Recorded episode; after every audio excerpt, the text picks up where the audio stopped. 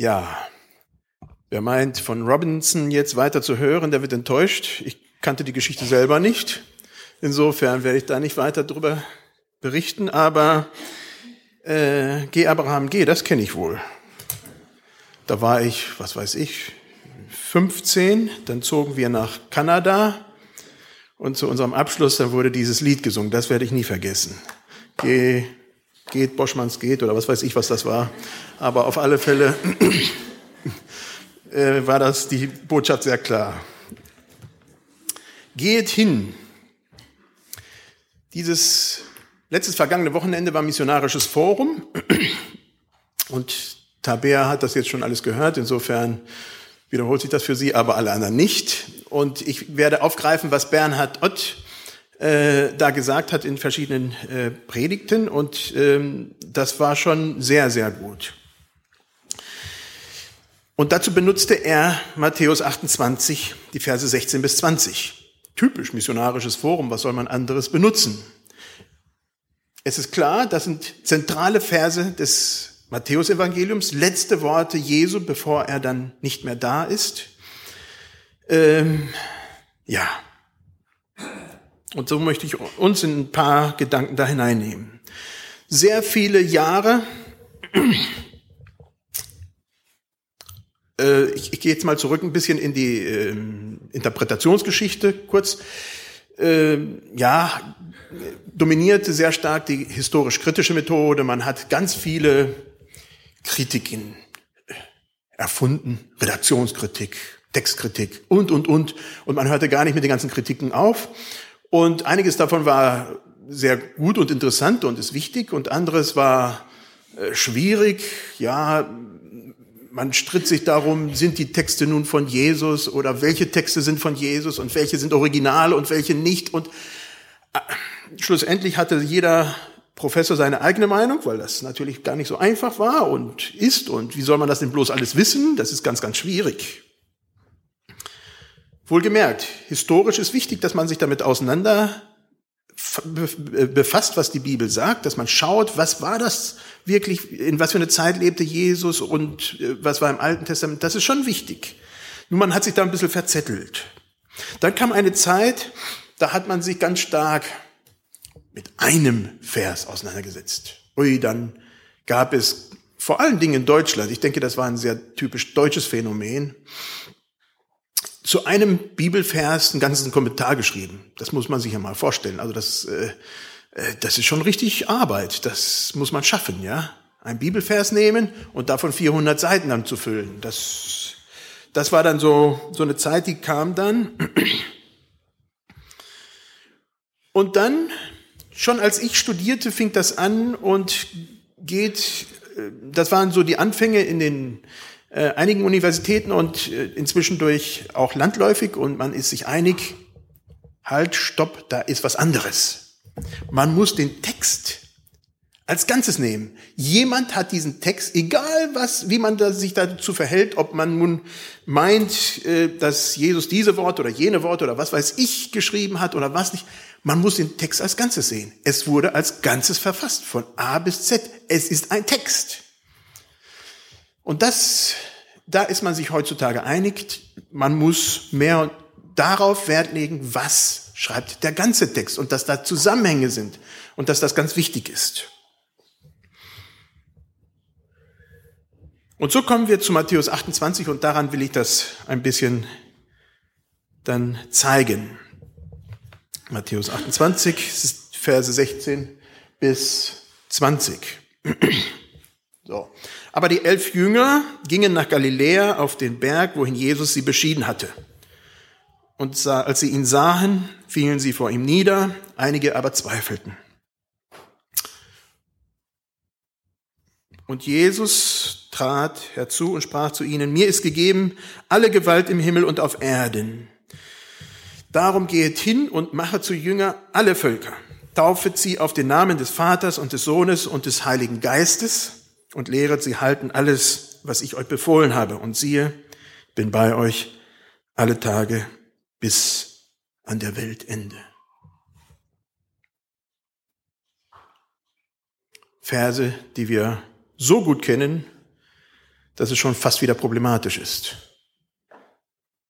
Es ist unumstritten, dass diese Verse für Matthäus wichtig sind, aber sie sind uns oftmals so bekannt, ja, dass wir den Baum vor lauter Wald nicht sehen, den Einzelnen, das, das, was wichtig da drinne ist. Da nehmen wir den, das nicht wahr. Wir sehen nur das Ganze und nicht mehr, was dieses Einzelne, eine, uns dazu sagen hat. Den einen. Und so brauchen wir einen frischen Blick. Genau das wollen wir jetzt tun. Und zwar fängt alles damit an, dass Jesus sagt, oder, aber die elf Jünger gingen nach Galiläa auf den Berg, wohin Jesus sie beschieden hat. Damit fängt es an.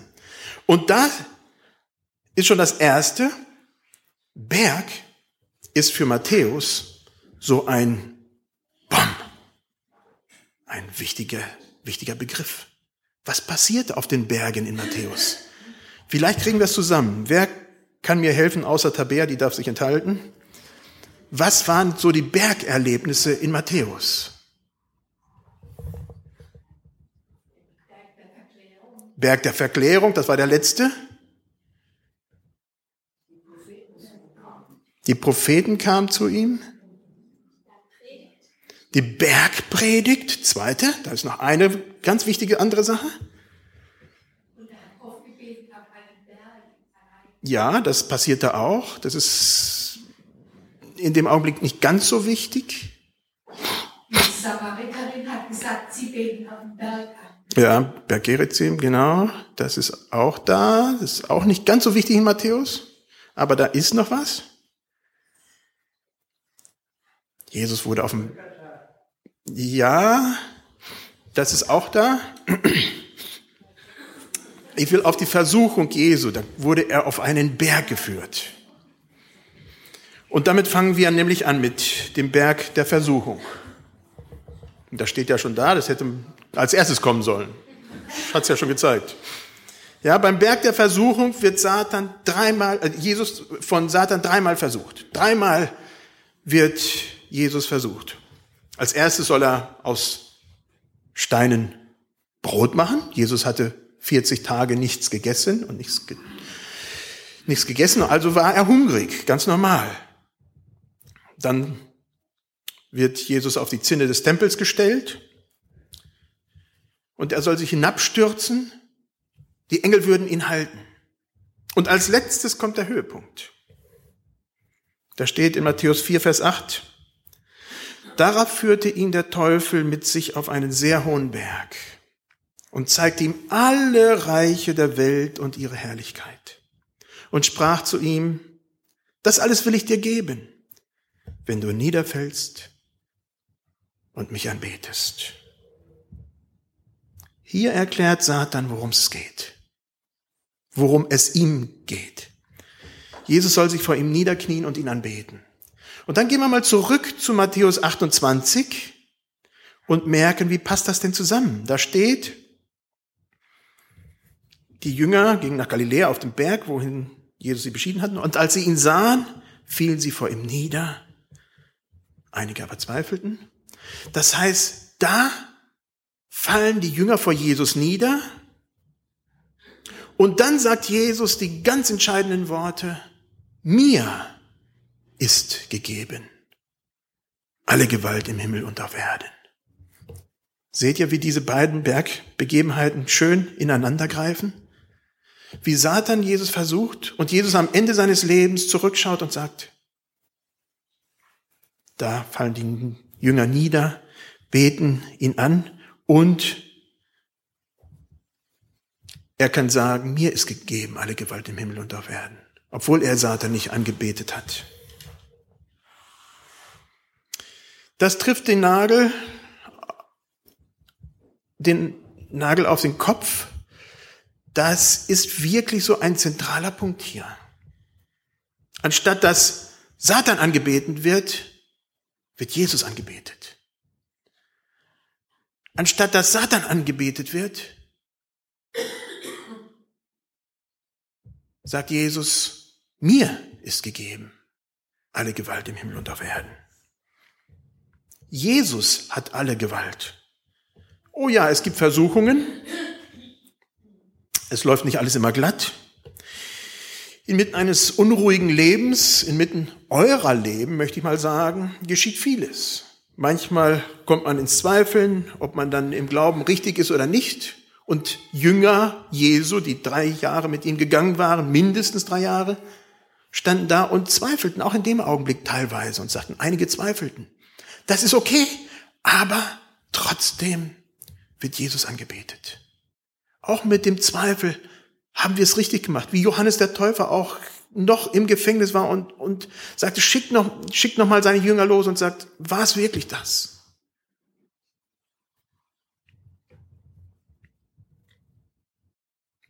Jesus, wenn wir Jesus begegnen, kommen wir trotzdem in die Anbetung. Wir fallen vor ihm nieder und erleben ihn. Ihm gebührt die Ehre. Dann kommen wir zur Bergpredigt. Wahrscheinlich haben sie gesessen. Und Jesus wahrscheinlich auch. Weiß ich nicht. Auf alle Fälle ist es so eine Begebenheit, wie man sich so ein bisschen vorstellen kann, dass Jesus da damals war.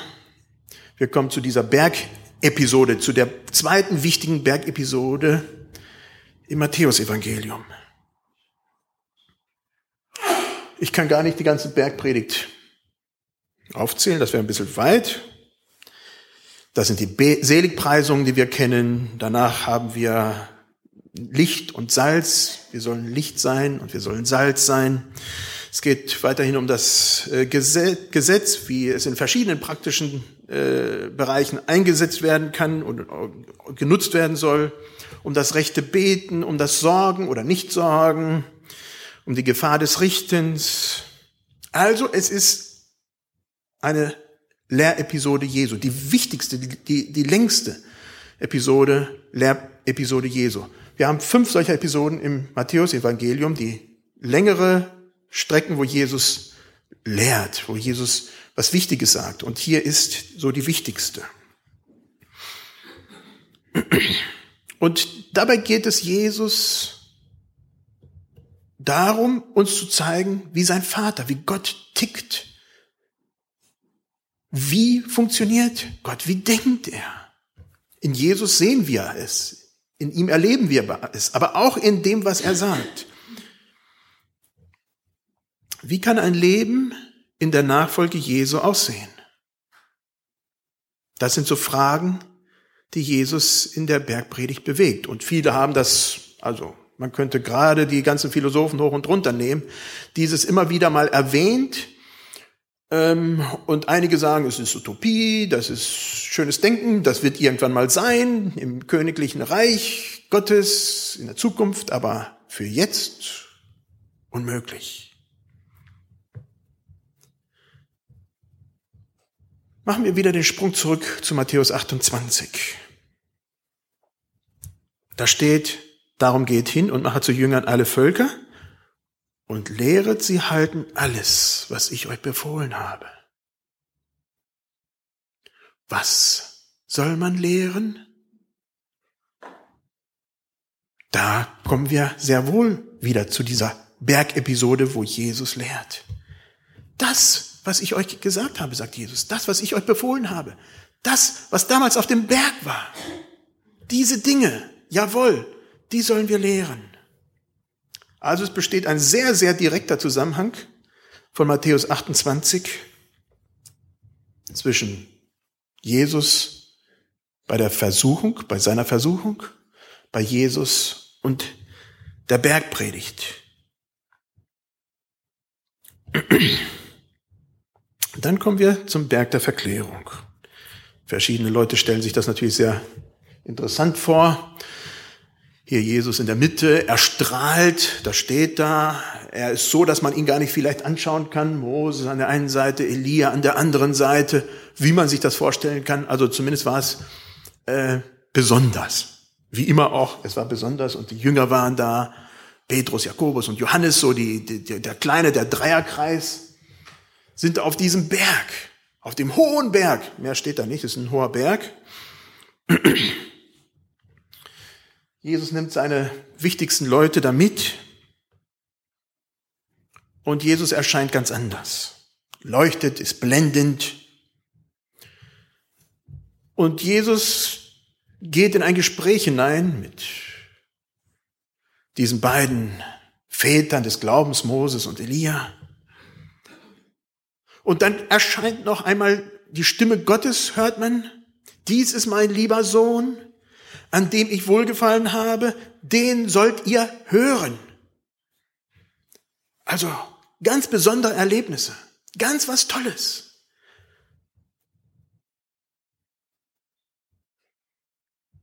Die Jünger fallen zu Boden, sind erschrocken. Aber ich glaube, dieses Erschrockene ist auch zugleich Anbetung. Herr, wer bist du? Wie können wir da bestehen?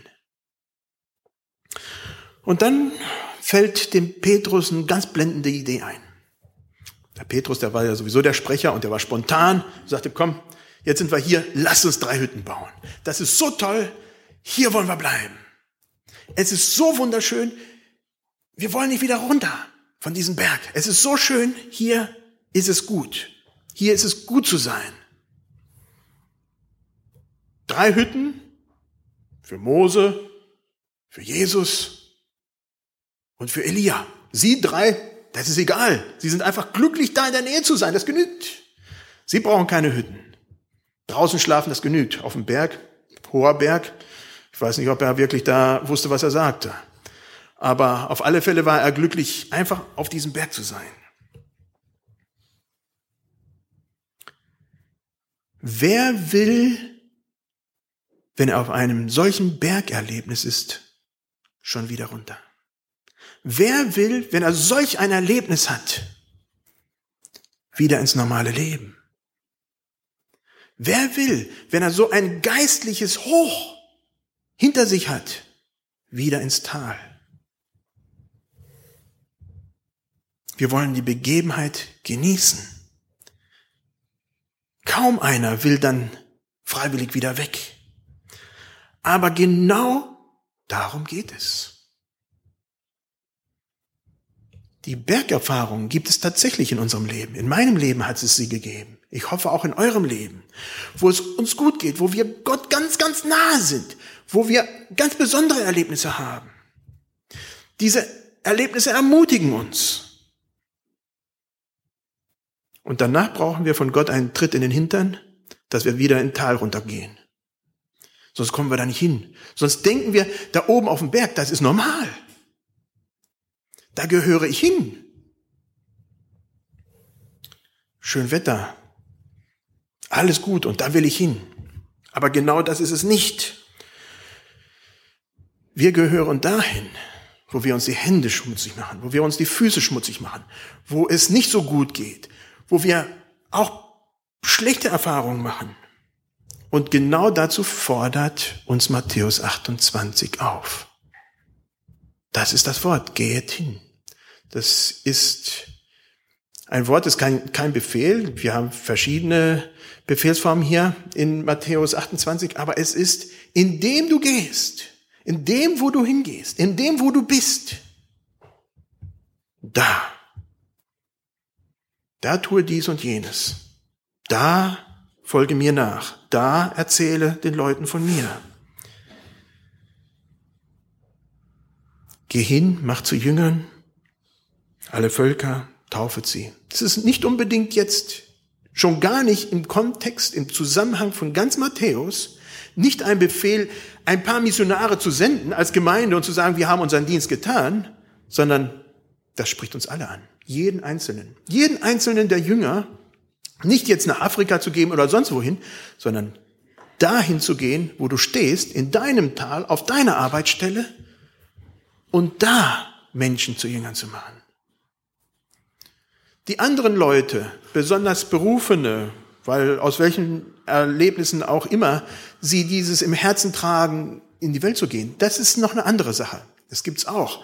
Aber in diesem Text geht es darum, dass jeder, da wo er steht, ins normale Tal hinabgeht, ins normale Leben geht, ins tägliche hingeht und da Jesus hineinträgt. nicht eine einfache Aufgabe. Ich wünsche mir, dass ihr von hier geht und überlegt, was bedeutet das für mich? Vielleicht sagt er, ich will diesen Berg, ich will da oben bleiben, so wie Petrus. Vielleicht denkt ihr sogar, hallo, das sollte normal sein. Das sollte eigentlich doch immer so sein. Viele haben das vor euch gedacht. Aber ich denke, hier geht es darum tatsächlich, dass es solche Erfahrungen gibt, aber dass wir dann, wie die Jünger, auch nicht das Privileg hatten, oben zu bleiben, sondern wieder runter mussten ins Tal, auch wir ins normale Leben hinabsteigen und da Jesus leben. Den Menschen um uns herum zeigen, was die Bergpredigt bedeutet, was sie in unserem Leben bedeutet, was das für uns bedeutet als Menschen was es auch für Sie, für andere Menschen bedeuten kann. Stehen wir auf, soweit möglich zum Gebet.